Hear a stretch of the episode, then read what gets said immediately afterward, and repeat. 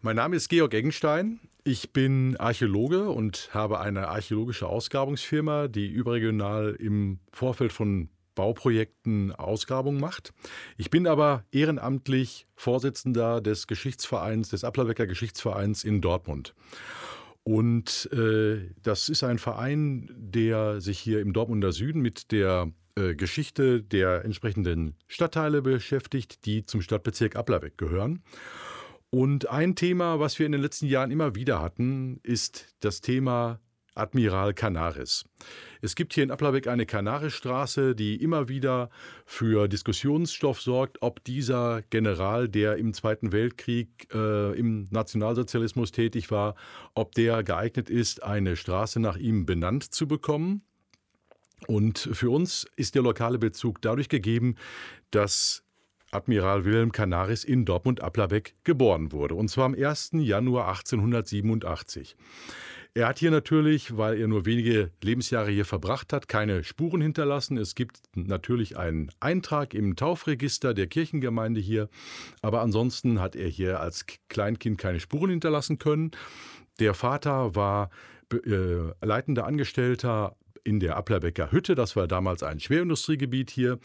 Und auf diese Weise war die Familie Canaris nach Dortmund gekommen. Wilhelm Canaris hat dann aber später ja in der äh, NS-Zeit eine bedeutende Rolle eingenommen und diese bedeutende Rolle, die wollen wir heute beleuchten.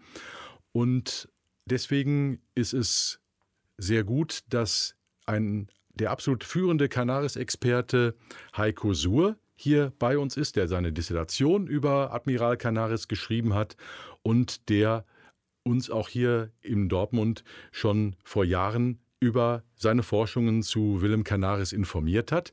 Denn die Diskussion über die Canarisstraße, über die Benennung der Canarisstraße, die ploppt immer wieder auf. Und insofern wollen wir das gerne einmal klären, ob nun dieser Straßenname hier bleiben kann aus heutiger Sicht oder ob die Straße umbenannt werden muss. Ich freue mich, wie gesagt, sehr, dass Heiko Suhr hier ist. Ähm, wir steigen jetzt ins Thema einfach mal ein. Wilhelm Canaris ist in Applerbeck geboren, hat hier ja nur wenig Lebenszeit verbracht und äh, ist dann aber zur Marine gegangen. Sie haben sich mit seinem Lebenslauf ja eingehend beschäftigt. Äh, wie ging das dann weiter? Wie startete seine Karriere, seine militärische Karriere? Ja, erstmal vielen herzlichen Dank für die Einladung. Ich freue mich, dass ich nach 2010 zum zweiten Mal hier in Ablerbeck über Canaris sprechen kann. Ähm, Canaris ist, wie gesagt, nachdem sein Vater von Ablerbeck nach Duisburg beruflich umgezogen ist, auch nach Duisburg umgezogen. Er war etwa fünf Jahre alt zu dem Zeitpunkt, dürfte also selber konkret gar keine Erinnerung eigentlich an Ablerbeck haben. Er hat dann in Duisburg sein Abitur gemacht und hat dann die Familie eigentlich damit überrascht mit seinem ungewöhnlichen Berufswunsch. Er wollte Marineoffizier werden. Das ist vielleicht für den Duisburger Abiturjahrgang ein Alleinstellungsmerkmal. Canaris war der Einzige, der zur Marine ging. Allerdings gesamtgesellschaftlich gesehen äh, ein völlig normaler Vorgang. Canaris war so ein bisschen der, ja, der Prototyp eigentlich der äh, Marineoffiziere zu dieser Zeit. Er war an einem sozialen Aufstieg interessiert, er war technikaffin, sehr bildungsbeflissen, stammte aus einer bürgerlichen, sehr kaisertreuen Familie. All das prädestinierte ihn dann natürlich dafür, äh, sich als Marineoffizier zu bewerben. Diese Bewerbung an sich war noch gar nicht mal äh, das Entscheidende. Etwa 50 Prozent der Bewerber sind nämlich nicht zugelassen worden. Canaris muss also damals schon zumindest durch Leistung nachgewiesen vielleicht durch sein Abiturzeugnis, nachgewiesen durch äh, eine mündliche Prüfung, äh, seine Marinevorgesetzten durchaus schon ganz am Anfang beeinflusst haben, beziehungsweise beeindruckt haben. Und er ist dann äh, im Ersten Weltkrieg ja auch eingesetzt gewesen. Ähm, er hat am Ersten Weltkrieg teilgenommen und hat da auch Abenteuerliches erlebt. Canaris hatte eine ganz besondere äh, Laufbahn im Ersten Weltkrieg. Es ist ein einmalig, würde ich sogar sagen. Ich denke, kein anderer Marineoffizier hat eine Laufbahn im Ersten Weltkrieg gemacht wie Canaris. Canaris war bei Kriegsausbruch in Jamaika, war stationiert auf dem berühmten kleinen Kreuzer SMS Dresden. Die waren gerade mit der mexikanischen Revolution beschäftigt, sage ich mal. Es ging darum, deutsche Wirtschaftsinteressen in Mexiko zu wahren. Gab dann eine sehr enge Kooperation sogar mit der britischen Marine. Vom Kriegsausbruch überrascht. Kreuzerkrieg war dann das, was auf dem Plan stand. Die Dresden war Teil des berühmten Geschwaders von Graf Spee, hat mitgemacht die Seeschlacht von Coronel. Das war die erste größere Niederlage der Briten zur See seit vielen Jahren. Hat dann aber auch mitgemacht an der Schlacht bei den Falklandinseln. Die britische Rache kann man quasi sagen. Churchill als erster Seelord sinnte auf Rache oder sann auf Rache. Ähm, die Dresden wurde dann versenkt von einem britischen Geschwader vor der chilenischen Küste. Das war eigentlich das Ende für die allermeisten der Besatzungsmitglieder. Nicht so für Canaris. Die meisten Offiziere, Mannschaften waren interniert auf einer kleinen chilenischen Insel, haben dort teilweise noch bis in die 1920er Jahre ihr Leben verbracht. Canaris konnte aber fliehen. Das war so ein bisschen der Gründungsmythos eigentlich seiner Biografie. Wirklich eine abenteuerliche Flucht, man muss sich das vorstellen. Von Chile über die Anden nach Buenos Aires, musste sich da einen falschen Pass besorgen, ging dann an Bord eines niederländischen Passagierdampfers, konnte als Chilene getarnt ähm, nach Europa ausreisen, kam nach Amsterdam an, hat auf dem Weg dahin eigentlich alle britischen Kontrollen überstanden, ist nicht als deutscher Agent aufgefallen, kehrte dann nach Hamburg zurück, sollte eigentlich dann ausgebildet werden als U-Boot-Kommandant. Da fehlte es an jungen Offizieren, an Nachwuchs. Und es entbrach ein, ja, man kann schon sagen, ein echter Streit um Canaris. Der Marinenachrichtendienst wollte ihn unbedingt haben. Canaris war sprachbegabt, er hat auf der Fahrt Spanisch gelernt. Canaris hatte diese Erfahrung gemacht, der Flucht. Canaris hatte aber auch einen wirklich wasserdichten Pass. Das war wahrscheinlich das Entscheidende sogar. Letzten Endes musste der Kaiser selber entscheiden. Er hat gesagt, Canaris geht kurzfristig zum Marinenachrichtendienst. Seine Aufgabe war es dann, in Madrid ein Spionagenetzwerk aufzubauen, ganz eindeutig gegen England gerichtet. Also das ist ja schon recht typisch für diese Person des Film. Canaris, ein sehr, eine sehr raffinierte Figur, jemand, der äh, mit allen möglichen Situationen klarkommt, der sich auf alles einstellen kann, äh, der also sehr geschickt ist offensichtlich. Ne? Das scheint ja für diese, für diese Person ein ganz typisches Bild zu sein, diese Geschichte seiner Flucht und seiner späteren Verwendung dann als Agent durchaus. Genau, also das hat Canaris schon ausgezeichnet. Vielleicht ein kleiner Schritt zurück. Ähm, die Marine hatte ganz kräftig am Budget für Auslandskreuzer gespart zu der Zeit, als Canaris zur Marine ging. Also diese Auslandserfahrungen, die Canaris schon von Anfang an gemacht hat. Er war schon 1906, 1907 zwei Jahre auf dem kleinen Kreuzer Bremen stationiert, die an der Ostküste Amerikas unterwegs war. Diese beiden Jahre waren wahrscheinlich schon die prägenden Jahre für Canaris. Er hatte eben diese Auslandserfahrungen gemacht, hatte dort Kontakt zu deutschen Diplomaten, hatte Kontakt zu ausländischen Marinen, teilweise zu hochrangigen ausländischen Politikern, Präsidenten. Das hat Canaris wirklich sehr geprägt. Mhm. Nach dem Ersten Weltkrieg ist Canaris ja bei der Marine geblieben. Er hat auch von den, ja, vom Zeitgeschehen der damaligen Zeit so einiges mitbekommen. Zum Beispiel gibt es den Zusammenhang mit der Ermordung von Rosa Luxemburg und Karl Liebknecht. Genau. Ähm, Canaris war eigentlich direkt nach Kriegsende erstmal noch in Kiel. Hat dort die Revolution quasi hautnah mitgemacht, hatte dann Urlaub, war kurz in der Heimat, hat seinen Bruder im Ruhrgebiet besucht, ist dann aber nach Kiel zurückgekehrt und hat eigentlich von Anfang an mitgeholfen, die ja, zerstörte Macht sozusagen der Seeoffiziere wieder zu restaurieren. Hat dort eng zusammengearbeitet mit Wilfried von Löwenfeld, einem der späteren Begründer einer Marinebrigade. In dessen Auftrag ist er dann nach Berlin gekommen, um die Erlaubnis zur Aufstellung dieser Marinebrigade zu erhalten. Das war so im Prinzip der Zugang, den Canaris nach Berlin geführt hat.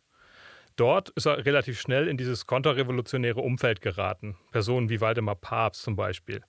Er hat aber selber diese Kontakte nicht gesucht. Er musste sie zwangsläufig in Kauf nehmen, um die Kontakte zu haben zur Aufstellung dieser Marinebrigade. Zu dem Zeitpunkt waren Rosa Luxemburg und Karl Liebknecht schon erschossen. Canaris spielte aber eine wichtige Rolle bei der Vertuschung der Morde. Es wird immer gesagt, er hätte den vermeintlichen Mörder von Rosa Luxemburg, Kurt Vogel, aus der Haft befreit. Das ist, das ist eine der Erkenntnisse meiner Doktorarbeit, mit ziemlicher Sicherheit nicht wahr. Es ist falsch. Es ist ihm zeitgenössisch auch nie vorgeworfen worden. In den 20er Jahren hat man ihm immer zum Vorwurf gemacht, äh, er hätte den Pass besorgt, mit dem Kurt Vogel ausreisen konnte. Erst irgendwie in den 60er Jahren hat Waldemar Papst schon im hohen Alter Canaris belastet. Er hat gesagt, mein alter Freund Canaris war derjenige, der Vogel aus der Haft befreit hat. Wie es dazu kam, ist mir relativ unklar. Es gibt aber keinen stichhaltigen Beweis, der das wirklich äh, belegt. Die zeitgenössischen äh, gerichtlichen Untersuchungen, die natürlich äh, keine freie Justiz waren, wie man sie heute kennt, sondern äh, da haben Offiziere gegen Offiziere sozusagen ermittelt, haben aber trotzdem keinen Anhaltspunkt geliefert. Mhm. Und anhand der privaten Korrespondenz von Admiral Canaris, dem späteren Admiral Canaris, kann ich auch nachweisen, dass er zu dem Zeitpunkt, wo Vogel befreit wurde, nicht in Berlin war, sondern in Pforzheim, um seine spätere Verlobte Erika Waag zu treffen. Mhm. Okay. Ähm, durch seine Agententätigkeit kann man ja schon sagen, hat er auch in den folgenden Jahrzehnten, um da mal so ein bisschen zu springen zeitlich, äh, so einiges von äh, den Geschehnissen mitbekommen. Er war beispielsweise an den äh, Schauplätzen des Spanischen Bürgerkriegs ähm, und ähm, war also jemand, der mit Sicherheit sehr weltgewandt war, der sehr viel von der damaligen Zeit mitbekommen hat, der Einblicke in die verschiedensten Geschehnisse hatte können wir doch wahrscheinlich so sagen. Ne? Definitiv. Ja. Der spanische Bürgerkrieg ist auch ein ganz gutes Stichwort. Von daher, weil sich Canaris Bild vom Krieg da vehement geändert hat. Canaris hatte eigentlich durch sein Erleben im Ersten Weltkrieg, also der Kreuzerkrieg in Südamerika, das Erleben als Marinenachrichtendienstmensch in Madrid, danach kamen noch einige U-Boot-Kommandos im Mittelmeer. Deswegen hatte Canaris diese eigentlichen Grauen des Ersten Weltkrieges, die Schlachten, den Gaskrieg, diese vehementen, großen politischen und sozialen Spannungen an Bord der Schlachtschiffe, das hatte er alles nicht erlebt. Er hatte also wirklich so eine Art anachronistisches Kriegsbild, geprägt vom Rittertum quasi, von alten Idealen, von adeligen Standards, könnte man fast sagen. Ähm, und das ist zum ersten Mal im Spanischen Bürgerkrieg wirklich äh, bei ihm in Frage gestellt worden. Er hat also während des Spanischen Bürgerkriegs gesehen, dass die Kriege, die Hitler vorschwebten, nicht die Kriege war, die er als, ja, als legitimes Machtmittel zur Durchsetzung von politischen Zielen akzeptiert hätte. Also der spanische Bürgerkrieg, es gibt Fotos von Canaris, die ihn in Guernica zeigen, ähm, war so das erste große Moment, wo Canaris anfing, wirklich fundamental an seinem Glauben zum nationalsozialistischen Staat zu zweifeln. Mhm. Canaris ist dann aber trotzdem weiter Offizier geblieben. Er war ähm, auch im, zu Beginn des Zweiten Weltkriegs war er Offizier. Was hat er zu Beginn des, ersten, des Zweiten Weltkriegs gemacht? Canaris wurde, seine Marinelaufbahn war im Prinzip Ende 1934 zu Ende. Er ist zum 2. Januar 1935 Chef des militärischen Geheimdienstes geworden, dem sogenannten Amt Auslandabwehr. Hatte das Amt natürlich auch zum Kriegsbeginn immer noch inne. Jetzt interessiert uns ja besonders die Tätigkeit äh, von Canaris, die, die mit dem militärischen Widerstand zusammenhängt. Wir wollen ja zu einer Bewertung auch durchaus kommen. Nicht nur wegen des Straßennamens hier in Dortmund-Applerbeck, sondern auch ganz allgemein. Es ist natürlich schwer, eine historische Person wirklich nach heutigen Gesichtspunkten zu bewerten, aber wir wollen doch versuchen, ein Stück weit äh, rauszukriegen, ob er zum Beispiel geeignet ist, dass eine Straße nach ihm benannt wird oder nach ihm benannt äh, bleibt. Ähm, wie war das im ersten, im Zweiten Weltkrieg. Wie hat er sich da äh, verhalten? Wie war seine Stellung gegenüber dem Regime? Wie hat die sich entwickelt vielleicht auch? Ich hatte gerade den spanischen Bürgerkrieg schon erwähnt. Das war das erste Element, was ihn äh, hat kritisch werden lassen. Das zweite Element, was mitschwang, ist ein sehr persönliches. Canaris hatte eine behinderte Tochter, ähm, die auch unter die Euthanasiegesetze gefallen wäre, hätte er sie nicht beschützt. Dazu kommt, dass einer der Verfechter dieser Euthanasie, Reinhard Heydrich, Chef des konkurrierenden Nachrichtendienstes der Partei und des Staates, ähm, ein direkter Nachbar war. Die haben also Tür an Tür am Schlachtensee in Berlin gelebt. Canaris Ehefrau musste zum Beispiel immer aushalten, dass Heydrichs Ehefrau sagte, dass man doch alle Behinderten bitte abmurksen solle. Das ist ein O-Ton, den mir die Tochter Brigitte Canaris persönlich überliefert hat, also daher auch glaubwürdig erscheint. Das ist das zweite, das persönliche Motiv. Also grundsätzlich wird es aber so gewesen sein, dass Canaris ja das Militär an sich nicht in Frage gestellt hat und den Zweiten Weltkrieg vielleicht auch begeistert begonnen hat, weiß ich nicht, der ja auch mit starken äh, Erfolgen erstmal sozusagen losgegangen ist. aber aus persönlichen Gründen dann doch einen differenzierteren Blick auf, die, auf das Regime eingenommen hat. Durch die Tatsache, dass seine Tochter eigentlich unter die Euthanasiegesetze gefallen wäre, durch die Beobachtung, wie was wirklich auf den Schlachtfeldern passiert, was bei den Feldzügen an schrecklichen Gräueltaten auch passiert. Genau. Also es gibt schon kurz nach Kriegsbeginn zwei wirklich authentische Zeugnisse, die Canaris äh, psychische Situation quasi beschreiben.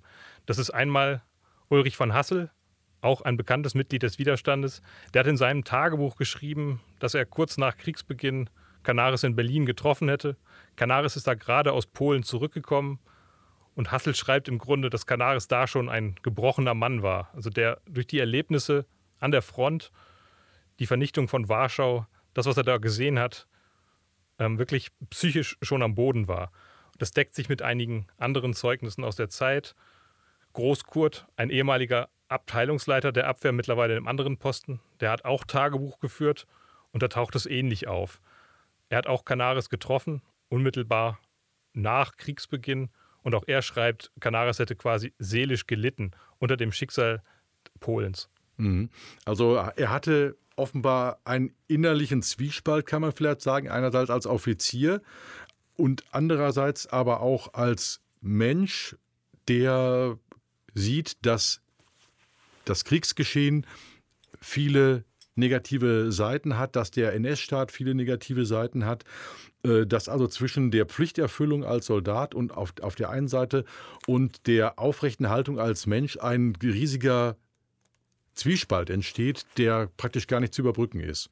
Genau, also dieser Zwiespalt, der hat bei Canaris dazu geführt, sich zu fragen, kann ich das Amt weiter ausführen? Bin ich hier nach wie vor der Richtige, um die Abwehr zu leiten? Er hatte ja bewusst auch die Abwehr als Säule des NS-Staates etabliert. Er hatte die Abwehr, die er 1935 übernommen hatte, ein kleiner Haufen von wenigen Offizieren, zu einem wirklichen großen bürokratischen Monstrum, kann man fast sagen, das er selber gar nicht mehr kontrollieren und steuern konnte, gemacht. Canaris wusste aber auch, dass er diese Machtposition brauchte. Brauchte auch dafür, um letzten Endes effektiv Widerstand leisten zu können. Kann man sagen, wann er sich entschlossen hat, ähm, nicht nur aus einer inneren Ablehnung heraus ähm, zu handeln, sondern eben auch tatsächlich aktiv zu werden. Also tatsächlich äh, zu sagen, so ich äh, ähm, versuche jetzt gegen den NS-Staat, gegen Hitler vorzugehen. Das ist eine prozesshafte Entwicklung mhm. eigentlich. Fing schon an mit Guernica. Seine Tochter kommt natürlich da wieder ins Spiel. Das Erleben in Polen als dritter Faktor. Aber auch die sogenannte Blomberg-Fritsch-Krise. Hitler hat unter relativ fadenscheinigen Gründen eigentlich den Oberbefehlshaber des Heeres Fritsch und auch den äh, Chef der Reichswehr Werner von Blomberg ersetzt. Hat zu dem Zeitpunkt auch noch weitere Diplomaten abberufen, hat einen neuen Außenminister eingesetzt. Wann war das? Achso, das war äh, 1938. Mhm. Und zu diesem Zeitpunkt hat Hitler sich selbst zum Oberbefehlshaber der Wehrmacht gemacht. Canaris ist von so einem Modell ausgegangen, dass der Staat auf zwei Säulen ruht quasi einmal die Partei und einmal die Wehrmacht. Mhm. Und Hitler hat er gesehen so als Figur oberhalb, als jemand, als Vermittler quasi. Und in dem Moment, wo Hitler sich zum Oberbefehlshaber der Wehrmacht macht, hat er diesen Posten aufgegeben. Er ist also direkt jemand, der auf beiden Posten sitzt. Mhm. Und das war für Canaris wieder oder für viele Personen wieder der Grund, äh, von diesem Widerspruch zum Regime wirklich zum aktiven Widerstand überzugehen. Ja. Was ist so, äh, was sind die ersten Handlungen, wo man tatsächlich sagen kann oder wo, wo, woraus her, faktisch hervorgeht, dass er gegen das Regime gehandelt hat, tatsächlich auch. Nicht nur gedacht hat, sondern auch gehandelt hat. Also eins der typischsten Beispiele, wie Canaris Widerstand geleistet hat, wie er dabei gedacht hat, wie er auch nachrichtendienstliche Möglichkeiten durch sein Amt und seine persönliche, seine moralischen Gründe kombiniert hat. Das ist das Schicksal von Alina Schimanska ist eigentlich relativ wenig bekannt. Ist die Ehefrau von Antoni Schimanski. Das war der letzte polnische Militärattaché in Berlin vor dem Krieg. Man kannte sich also von verschiedenen gesellschaftlichen Events. Frau Schimanska war mit ihren drei Kindern kurz vor Kriegsbeginn zum Sommerurlaub nach Polen aufgebrochen. Geriet also quasi mitten in den Krieg hinein, ist dort auch erstmal in ein Auffanglager für Polen gekommen, also interniert worden. Canaris hat von diesem Schicksal der Frau erfahren, hat alle Hebel in Bewegung gesetzt um sie erstmal aus diesem Lager zu befreien und hat dann über diplomatische Kontakte, zum Beispiel zum spanischen Militärattaché in Berlin, erreicht, dass Frau Schimanska in die Schweiz ausreisen konnte. Hatte damit also erstmal ihr Leben gerettet und das ihrer drei Kinder. Danach gab es dann persönliche Kontakte. Canaris ist inkognito in die Schweiz gereist und hat in der Wohnung quasi von Halina Schimanska äh, Informationen übermittelt. Und hat auch einen weiteren Mittelsmann installiert, um nicht immer selber reisen zu müssen. Hans-Bernd Gisevius, auch eine bekannte Figur des Widerstandes, saß zu der Zeit in Zürich und hat spätestens ab dem Zeitpunkt, also Ende 1939, Anfang 1940, auch Informationen von Canaris an Frau Schimanska übermittelt. Mhm. Das Entscheidende ist, dass Canaris vorausgesagt hat, dass Frau Schimanska sich an den britischen Nachrichtendienst in Genf wendet. Hat sie gemacht. Die haben natürlich ihren Wert erkannt, haben sie nachrichtendienstlich angeworben und Canaris hatte das erreicht, was er eigentlich wollte – eine Art geheimen, nicht aufzuspürenden Kommunikationskanal von sich zum britischen Nachrichtendienst. Er hat das auch genutzt. Der britische Nachrichtendienst bestätigt, dass etwa 42 Nachrichten von Canaris über Frau Schimanska nach London gelangt sind. Mhm. Der Inhalt wird nach wie vor nicht veröffentlicht, fällt unter die entsprechende Geheimdienstpolitik der Briten, solche Dinge nicht zu veröffentlichen. Mhm. Es ist aber bekannt, was darunter fällt. Gisevius hat zum Beispiel den Termin der Westoffensive, den Angriff auf Frankreich, die Niederlande, Belgien, weitergegeben. Canaris persönlich hat auch den Termin des Angriffs auf die Sowjetunion weitergegeben. Das ist vielleicht eine ganz nette Anekdote aus dem Thema. Frau Schimanska konnte sich ja eigentlich nie sicher sein, ob Canaris sie nicht letzten Endes doch benutzt. Er liefert ein paar ganz brauchbare, gute Informationen, nutzt sie dann aber, um gezielt falsche Informationen weiterzugeben. Nachrichtendienstlich durchaus übliches Spiel. Canaris hat nun also die wohl brisanteste Meldung vor dem bevorstehenden Angriff auf die Sowjetunion an Frau Schimanska weitergeleitet. Ich habe darüber mit der Tochter von Frau Schimanska gesprochen. Die sagt, das war der Moment, wo meine Mutter am unsichersten war. Hat Canaris hier wirklich die Wahrheit gesagt? Nutzt er mich doch für irgendwelche Geheimdienstspielchen? Sicher sein konnte sie sich natürlich erst, als auch in Bern dann tatsächlich bekannt wurde, Deutschland hat die Sowjetunion angegriffen. Ja. Und das hat sie wirklich ganz schön beschrieben. Sie sagte, ihre Mutter ist vor Erleichterung, dass ihre persönliche Einschätzung richtig war, dass sie Canaris geglaubt hat, wirklich tanzend durch die Wohnung gerannt. Mhm. Und das war für mich so ein bisschen der Moment zu erkennen, ja, Canaris hat hier wirklich Widerstand geleistet in einer besonderen Form. Er hat nämlich äh, nachrichtendienstliche Interna weitergegeben. Er hat das gemacht, weil er den Krieg nicht für sinnvoll hielt. Warum hielt er ihn nicht für sinnvoll? Weil er nicht zu gewinnen war, weil er unmenschlich grausam war. Warum? Ich denke, das ist eine Kombination aus strategischen und aus moralischen Gründen. Einerseits Canaris wusste sicherlich von Anfang an, dass man einen Weltkrieg, einen Zwei-Fronten-Krieg nie würde gewinnen können. Das war auch schon am Anfang immer der Grund, warum Canaris gegen den Krieg war. Das waren strategische Gründe. Dazu kommen aber spätestens mit Kriegsausbruch auch diese moralischen Gründe. Canaris, der immer wieder die Gräuel erlebt hatte. Canaris, der auch versucht hatte, verbrecherische Befehle Hitlers aufzuweichen. Berühmtes Beispiel 1941, kurz vor Kriegsausbruch mit der Sowjetunion, der erlassene Kommissarbefehl. Der sah vor, sowjetische Kommissare quasi ohne Verfahren einfach zu liquidieren. Sie nicht als Soldaten und als Offiziere zu behandeln, sondern als äh, kommunistische Verbrecher letztlich. Canaris war der Einzige, der gegen diesen wirklich verbrecherischen Befehl Protest eingelegt hat. In aller Deutlichkeit, er hat ein Schreiben aufgesetzt, zusammen mit Moltke aus seinem Amt, das deutlich betont, äh, wie verbrecherisch dieser Befehl ist und dass man ihn doch bitte auch aus nachrichtendienstlichen Gründen außer Kraft setzen solle. Also seine Opposition gegen das Regime beruhte im Wesentlichen auf strategisch-militärischen Überlegungen. Der Krieg ist nicht zu gewinnen. Auf der anderen Seite auf moralischen Empfindungen. Es passieren Gräueltaten, es passieren schreckliche Verbrechen, aber sicherlich nicht unbedingt aus politischen Gründen, dass er die NS-Herrschaft als undemokratisch abgelehnt hat. Ich nehme mal an, diese politischen äh, Motivationen wären, werden für, für einen Mann wie ihn nicht so wichtig gewesen sein, oder? Man darf nicht vergessen, dass Canaris ja im Kaiserreich sozialisiert ja. wurde. Also moderne Staatsformen wie Demokratie, Mitbestimmung des Volkes, Gewerkschaften vielleicht noch, das war ihm fremd. Canaris war Berufsoffizier. Er hat also diese politischen Dinge gar nicht äh, in Frage gestellt. Also er ging schon davon aus, dass ein totalitärer Staat innerhalb der Grenzen seiner Moralvorstellung natürlich äh, durchaus zu akzeptieren ist. Ja. Immer mit mhm. einem starken Militär verbunden, das eben für Ordnung, Gesetz sowas sorgt. Ja, diese Überlegungen verbinden ihn ja sicherlich auch mit dem bekanntesten Ereignis und seinen Protagonisten des militärischen Widerstandes, nämlich dem Attentat auf Hitler am 20. Juli 1944. Da waren es ja auch hochrangige Offiziere, die das Attentat geplant und letztlich durchgeführt haben und äh, die auch sicherlich aus ähnlichen Motivationen heraus, nicht im, im, Wesentlichen aus politischen Motivationen heraus, sondern aus moralischen und strategischen äh, Motivationen heraus versucht haben, Hitler loszuwerden, Hitler umzubringen. Hm, kommen wir vielleicht mal zu diesem Ereignis oder gibt es noch äh, andere äh, militärische oder sonstige Widerstandsaktivitäten von Canaris, die noch hervorzuheben wären? Also er, hat Juden, er hat sich äh, auch für Juden eingesetzt, äh, auch versucht, äh, Juden zu retten. Also Kadaris Widerstandsform an sich, das hat man vielleicht schon gemerkt, ist sehr komplex. Mhm. Hat sich auch im zeitlichen Verlauf immer wieder geändert. So waren es natürlich auch immer unterschiedliche Motive, die dahinter standen. Ob es nun strategische, persönliche wie seine Tochter oder auch moralische waren. Canaris hat aber immer auch versucht, äh, Menschen aus seinem persönlichen Umfeld einfach zu retten. Also ich habe mit, mit vielen Leuten gesprochen, viele Schicksale gehört, wo Leute einfach ähm, ihr Leben Canaris zu verdanken haben. Das waren Nachbarn, das waren Freunde.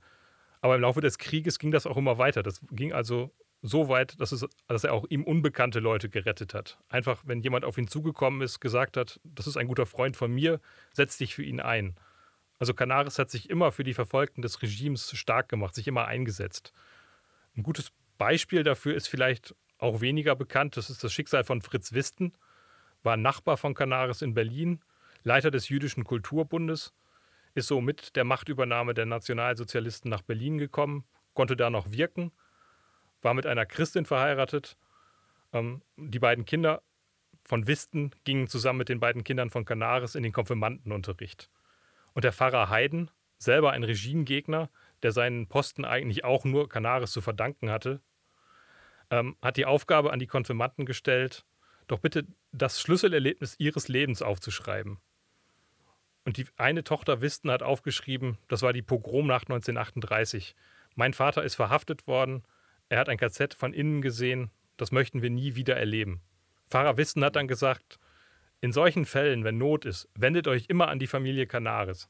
Und die Not kam, Fritz Wisten ist tatsächlich zusammen mit seiner Ehefrau nochmal verhaftet worden, die Töchter wandten sich an Erika Canaris, die zusammen mit ihrem Mann Wilhelm erreicht hat, dass sie wieder aus der Haft rauskamen. Canaris hat angeboten, die Familie nach Spanien zu bringen. Das hat Fritz, Fritz Wisten abgelehnt. Er hat weiter in Berlin gelebt, hat selber in seinem Haus noch wiederum Juden versteckt und hat das Kriegsende dann dank Canaris erlebt. Mhm. Also Canaris hat hier auch durch diese persönlichen Kontakte ähm, sich ganz konkret für Einzelschicksale eingesetzt. Ja, natürlich. Ja. Auch im Wissen, dass das ja den großen Widerstand an sich durchaus gefährden kann. Sowas kann auffliegen, bei sowas können Netzwerke auffliegen, enttarnt ja. werden. Also immer mit der Gefahr, dass die Rettung eines Einzelnen vielleicht diesen groß angelegten Widerstand im Sinne von Staatsstreichsplanung oder sowas gefährden könnte. Mhm, genau. Den groß angelegten Widerstand haben Sie ja jetzt angesprochen. Ähm, ich hatte vor einigen Jahren, 2007 ist das gewesen, die Gelegenheit, mit dem Kollegen Dr. Börste vom Museum in Paderborn zusammen Philipp von Böselager zu interviewen. Philipp von Böselager, der letzte Überlebende des deutschen Widerstandes, beteiligt am Attentat vom 20. Juli 1944 durch Stauffenberg. Philipp von Böselager hatte für dieses Attentat den Sprengstoff besorgt und war eben auch in das Attentatsgeschehen unmittelbar involviert, hatte dann äh, durch Glück und Zufall äh, aber die nachfolgenden Verhaftungen und ähm, Erschießungen überstanden. Er hatte er überlebt und hat uns dann 2007 in dem Interview, als wir ihn auch nach dem Admiral Canaris gefragt haben, Folgendes erzählt. Da spielte auch der General für mein Admiral Canaris. Natürlich. Eine, eine, Rolle, der ja auch zum Widerstand gehörte. Hier, Dr. Engstein kommt aus dem Ort, wo er geboren ist. Und den interessiert das natürlich auch, in, inwieweit natürlich. der Kontakt der zu Canaris, Canaris war. Der Canaris hat den Oster vollkommen gedeckt. Ja. Der mhm. Oster war der Chef von Canaris. Ja. Und der Canaris hat es ermöglicht, dass der, Estler, äh, äh, der Oster machte, was er wollte. Mhm. Dienstreisen kriegte und der hat nicht gefragt. Er wusste ganz genau, dass das, dass das gegen Hitler war. Und zwar. Der hat den Hitler hat gedeckt. Er war nicht eingebunden in die einzelnen Geschichten. Ja. Aber er hat alles gedeckt. Er hat alles gedeckt. Ja, das ja. wussten Sie damals auch. Ja, ja, das mhm. wusste man genau. Also er war derjenige, der im Hintergrund da die Sicherheit. Ja, ich glaube nicht, dass er über alles Bescheid wusste. Der Einzige, der wirklich alles Bescheid wusste, war der Oster. Ja. Das war so der Geschäftsführer des Widerstands. Denn in Berlin, das war ja sehr kompliziert, allein in Nachrichten geschieht. Aber ich habe mehrmals erlebt, dass ich anrief, da hieß es, er ist im Tiergarten. Aha. Dann im Tiergarten, da konnte man spazieren gehen, ohne dass einer einen abholt. Mhm. Oder er war am Wannsee, dann sprach man mit irgendeinem Kerl im Bötchen rum und konnte mit denen reden, mhm. nicht? Das hat, er hatte, der wusste über die Kaiser, über die Rose, über die wie, wie, wie hieß diese ganze Gruppe? Auch um Wirma zum Beispiel. Gab es auch zu dieser Gruppe, zu den Ja, aber Juristen? nicht von uns. Nicht von uns nicht. nicht ja, bei uns es war ein strenges Gesetz, dass man nur seine Vorgesetzten direkt kannte und sonst keinen. Mhm. Ich wusste also von dem Stauffenberg, ich habe den auch mehrmals gesehen, wir haben uns zugenickt, wir haben uns nicht Kontakt gesagt. Also es gab keine Vernetzung in dem Nein, Sinne. unter keinen Umständen, weil das zu gefährlich war. Mhm. Weil jeder Dritte war, war ein Denunziant. Nicht? Autarke Gruppen unter sich, die äh, dagegen opponieren. Ja. Mhm. Ich habe viele Gruppen, aber der, der, der, von denen wusste nur der Oster Bescheid. Mhm. Mhm. Und letztendlich der Canaris vielleicht von mehreren Gruppen, dass er ihm äh, mehr Informationen hatte. Ja, der, der Oster wird ihn schon informiert haben, ja, ja. was geschehen war insgesamt. Nicht? Mhm. Der Kanal ist ein zuverlässiger Mann. Der Einzige in der Marine, der zuverlässig war. Die anderen waren alle super Nazis. Mhm. Weil denen der, der, der, äh, der, der Meuterei von 1918 anhing. Ja. Mhm. Ja, Wir dienen jedem. Ist ganz egal wer. Und deshalb war es ganz konsequent, dass der Dönitz von Hitler eingesetzt wurde als Oberbefehl, als Nachfolger.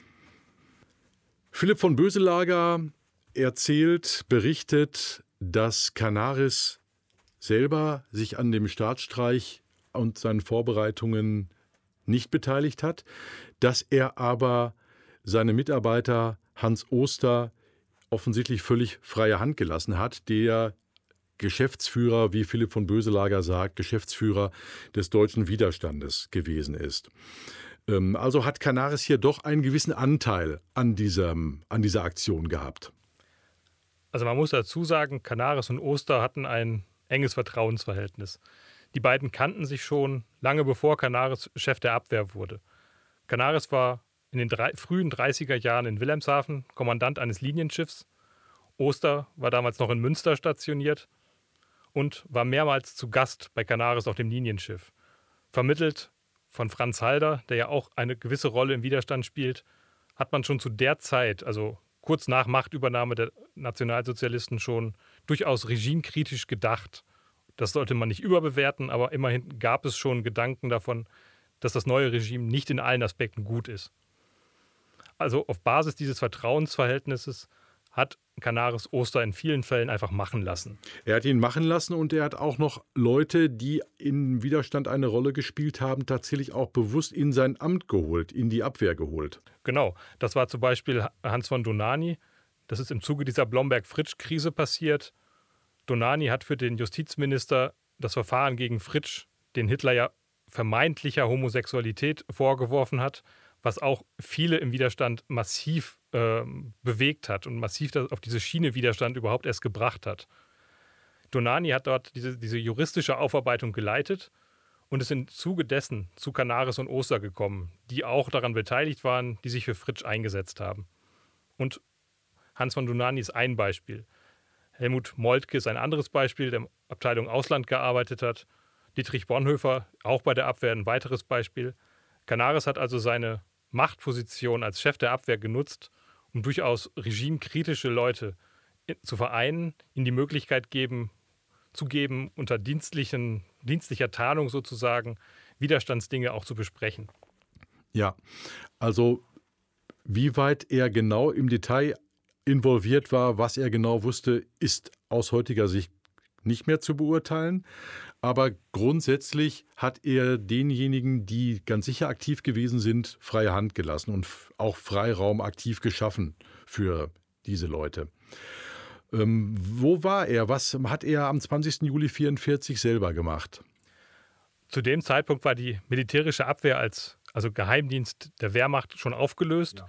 Es gab noch Reste, die bei der Wehrmacht verblieben. Große Teile sind zur SS rübergewandert. Canaris ist erstmal als Ehrenhäftling auf einer Burg in Oberfranken gehalten worden, hat dann später auch also im Juli 1944 noch ein völlig untergeordnetes Amt in Potsdam gehabt, war also zu dem Zeitpunkt noch dienstlich aktiv, aber hatte mit dem 20. Juli, den Vorbereitungen dazu, nichts mehr zu tun. Ja. Er war aber äh, jemand, der unter den Folgen zu leiden hatte, der inhaftiert wurde, ähm, der also, äh, dem also auch die Mittäterschaft am 20. Juli vorgeworfen wurde. Genau. Nach den ersten Verhaftungen, direkt am 20. und 21. Juli, hat man ja viele Aussagen bekommen. Unter anderem auch von Canaris Nachfolger als Chef der Restabwehr, Georg Hansen, der seinerseits auch ein führender Widerständler war, später auch erhängt, beziehungsweise den Prozess gemacht und zum Tode verurteilt. Der hat ausgesagt, Canaris sei die Spinne im Netz gewesen. Das ist auch tatsächlich so. Canaris hatte Verbindungen zu vielen, vielen, vielen Widerständlern, alleine schon von Amts wegen. Und aus diesem Grund ist auch Canaris am 23. Juli 1944 verhaftet worden und hat ja, die Freiheit eigentlich nie wiedererlangt. Ja. Was passierte dann mit ihm? Er ist verhaftet worden, hat die Freiheit nicht mehr wiedererlangt. Wie war sein weiteres Schicksal? Ist erst in der Prinz-Albrecht-Straße in Berlin inhaftiert worden und ist dann mit anderen Widerständlern Februar 45 ins Konzentrationslager Flossenbürg gebracht worden und ist dort kurz vor der Befreiung durch die Amerikaner tatsächlich ähm, hingerichtet worden. Es gab einen Schauprozess, unter anderem auch gegen Oster, gegen Donani, äh, Entschuldigung, gegen Bonhoeffer. Die sind alle zusammen eben entsprechend hingerichtet worden. Wilhelm Canaris, also eine sehr vielschichtige Figur, eine Figur mit weitreichenden Verbindungen, eine sehr schillernde Figur, aber offensichtlich auch jemand, der doch versucht hat, eine gewisse Haltung zu bewahren. In der NS-Zeit, äh, für sich persönlich, auch versucht hat, an einer Veränderung der Herrschaftsverhältnisse, der politischen Verhältnisse irgendwie mitzuwirken. Kann man das so sagen? Als schillernd würde ich ihn jetzt nicht bezeichnen. Canaris hatte sicherlich über drei politische Systeme, Kaiserreich, Weimarer Republik, NS-Zeit, Konstanten in seinem Denken. Mhm. Das, das zeichnet ihn sicherlich aus. Canaris hatte eine besondere Marinelaufbahn, eine einzigartige Marinelaufbahn. Er war aber kein typischer Marineoffizier. Franz Halder hat mal gesagt, die Marine ist für Widerstand völlig unbrauchbar. Das letzten Endes haben wir auch in dem Interview von Böselager ja, gehört. Ja. Deswegen ist die Leistung von Canaris im Widerstand umso höher anzurechnen, weil er es geschafft hat, sein Handeln, sein Denken an, ja letztlich an Standards zu bemessen, die höher gingen als das, was er in ja, fast 40 Jahren Marine gelernt hatte. Es gab da Werte, die einfach stärker waren als diese Bindung an, diese, an das Kastensystem Marine. Das zeichnet ihn aus. Und das sollte man, denke ich, auch würdigen, auch wenn er sicherlich nicht der Widerständler war, wie er jetzt zum Beispiel Donani oder Oster. Aber Canaris hatte durchaus eine wichtige Rolle für den Widerstand. Es bleibt aber eine Ambivalenz. Er hatte ja auch eine wichtige Rolle für die Wehrmacht. Er hat da ja auch wichtige Beiträge geliefert, äh, die ähm, zum Erfolg oder zu den Aktionen der Wehrmacht beigetragen haben. Ja, er hat zum Beispiel den Angriffskrieg auf die Sowjetunion mit vorbereitet. Umgekehrt hat er dann natürlich den Angriffstermin auch wieder verraten. Ja. Ähm, es ist schwierig zu sagen, ob diese beiden Aspekte, Nachrichtendienstchef und Widerständler, ob die für Canaris wirklich so ein Widerspruch waren. Oder ob es nicht eher so war, dass er versucht hat, aus diesem Amt, Abwehrchef, den für sich bestmöglichen Widerstand zu leisten. Mit dieser Machtposition, die er hatte, konnte er natürlich Leute wie Oster Donani decken. Er konnte auch selber zum Beispiel Kontakte aufnehmen zu britischen Nachrichtendiensten, zu amerikanischen Nachrichtendiensten. Das ist alles durchaus in den Akten bestätigt, dass es in den 40er Jahren enge Kontakte gab zwischen Canaris und seinem britischen Gegenspieler oder auch zu seinem amerikanischen Gegenspieler. Wie eng die waren, worum es ging, ist gar nicht so sehr bekannt. Vermutlich, das ist die Idee, die Canaris so umtrieb, aus heutiger Sicht völlig illusorisch, aber das, was ihn beschäftigte, war eine Art Separatfrieden mit den Westmächten und eine Weiterführung des Krieges gegen Stalin, gegen die Sowjetunion. Man wird dennoch wahrscheinlich ähm, diesen ambivalenten Blickpunkt beibehalten müssen, dass er in gewisser Hinsicht auch ein Helfer des Regimes war, als Offizier des Regimes, oder? Ja, Canaris war Teil der NS-Funktionselite, das muss ja. man schon so sagen. Canaris hatte als Chef der Abwehr eins der höchsten Ämter. Er hat den militärischen Nachrichtendienst geleitet. Ja, ich finde, das ist für uns auch heute eine sehr interessante Figur. Eine Figur, die zum Nachdenken anregt. Ähm, eine Figur, die vielleicht nicht ganz einfach zu bewerten ist, ähm, aber dennoch ist es für uns wichtig, uns damit auseinanderzusetzen. Äh, die Kanariestraße hier in Dortmund ist nur ein Anlass dafür. Es ist für uns als Gesellschaft sicherlich sehr wichtig, uns äh, mit den vergangenen Zeiten, besonders des Nationalsozialismus, aktiv auseinanderzusetzen. Die Beschäftigung damit, die Wertung, die Deutungshoheit über diese Phase äh, nicht nur den Rechten zu überlassen, sondern selber als Demokraten uns da ein Bild zu machen. Dieses Bild kann nur durch Wissenschaft erreicht werden, durch wissenschaftliche Fakten. Deshalb ähm, finde ich sehr gut, dass Sie, Herr Suhr, das uns entsprechend dargestellt haben, diese Fakten geliefert haben. Und ähm, so sind wir in der Lage, diese Deutungshoheit über die Vergangenheit, über die NS-Zeit eben als Demokraten selber zu behalten und nicht denjenigen zu überlassen, die sich da aus, aus ideologischer Sicht meinen, damit beschäftigen zu müssen. Vielleicht aus Ihrer Sicht noch ein Schlusswort, eine Schlusswertung über diesen Mann. Was ist, Sie haben ja auch wahrscheinlich einen persönlichen Zugang zu ihm gefunden, auch wenn Sie ihn natürlich nie kennengelernt haben persönlich, aber Sie haben sich über Jahre mit ihm beschäftigt. Was ist so Ihr persönlicher Eindruck von diesem Menschen? Also ich denke, Canaris verdient es durchaus, dass man ihm hier in Ablerbeck, seinem Geburtsort, äh, eine Straße widmet. Das Ganze muss natürlich möglichst transparent, möglichst aufklärerisch erfolgen.